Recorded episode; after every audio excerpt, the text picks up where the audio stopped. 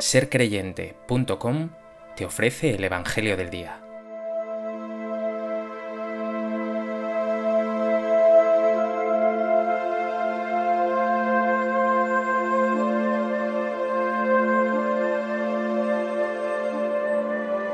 Del Evangelio de Juan. Se celebraba entonces en Jerusalén la fiesta de la dedicación del templo.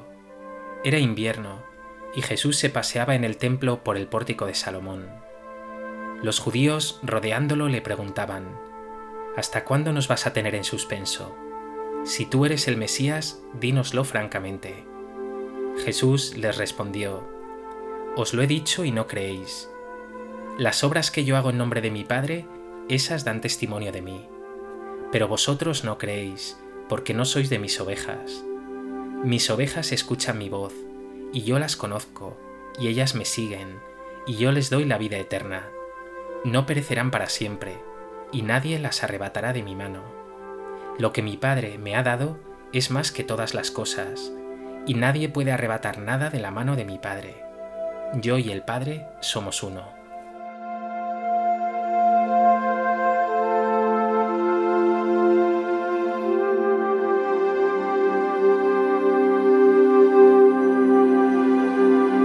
El Evangelio de hoy comienza con un ultimátum de los judíos a Jesús. Si tú eres el Mesías, dínoslo francamente.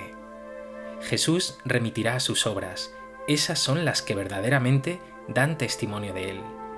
Pero ellos no quieren creer, no quieren aceptar no solo que Jesús es el Mesías, sino que la intimidad de Jesús con su Padre es total.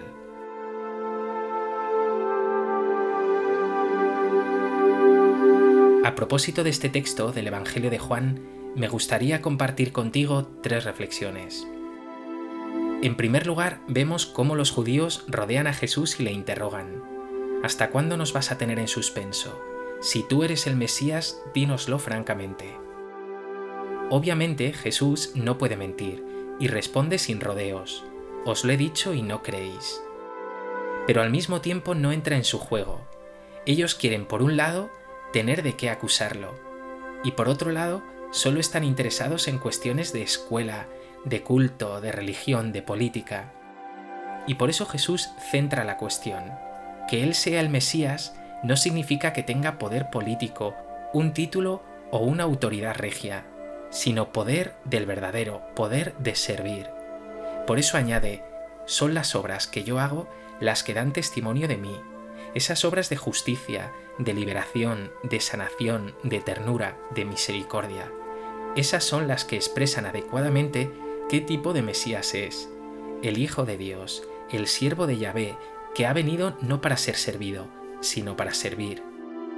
Unas obras que son, además, las mismas obras del Padre.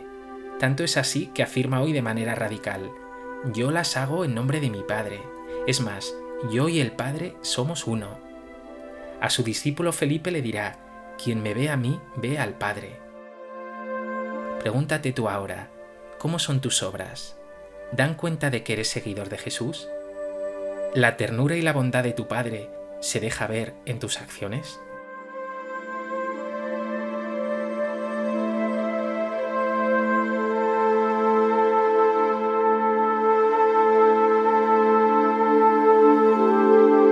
En segundo lugar, aunque Jesús lo ha expresado ya con anterioridad, vuelven a brillar en sus palabras la intimidad, unidad, confianza y ternura que tiene este buen pastor con sus ovejas, así como la protección total que les brinda.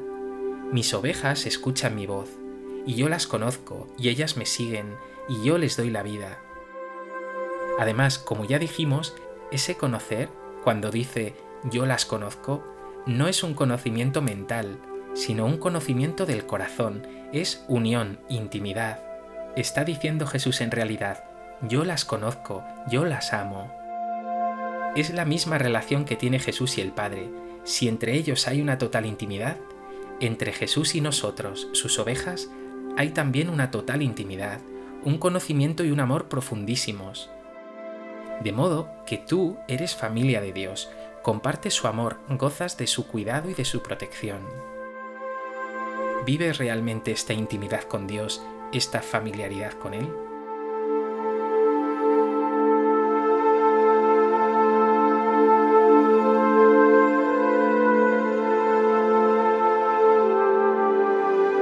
En tercer lugar, la vida que da Jesús no se restringe a unos pocos favores, a algunos privilegios, a cierta protección ante las dificultades. No, esa vida que Él te da es tan profunda que supera incluso la muerte, Dice, yo les doy la vida eterna, no perecerán para siempre. Es una intimidad tan profunda y una vida tan hermosa que nada ni nadie podrá separarte de Él. Lo dice expresamente el Señor, nadie las arrebatará de mi mano. San Pablo confesará esta verdad de una manera más hermosa si cabe en su carta a los romanos. ¿Quién nos separará del amor de Cristo? ¿La tribulación? ¿La angustia? ¿La persecución? ¿El hambre? ¿La desnudez? ¿El peligro? ¿La espada?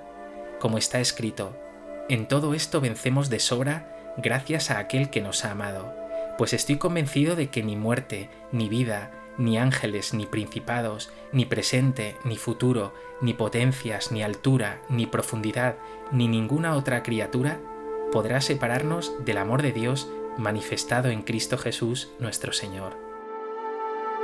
Haz tuyas estas palabras de San Pablo y dale gracias al Señor por este amor eterno que te tiene.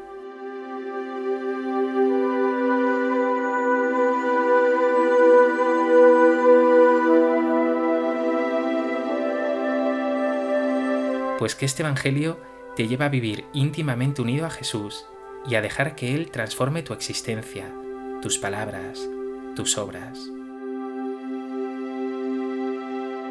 Señor Jesús, buen pastor, eres maravilloso. Guíame, no me sueltes nunca de tu mano.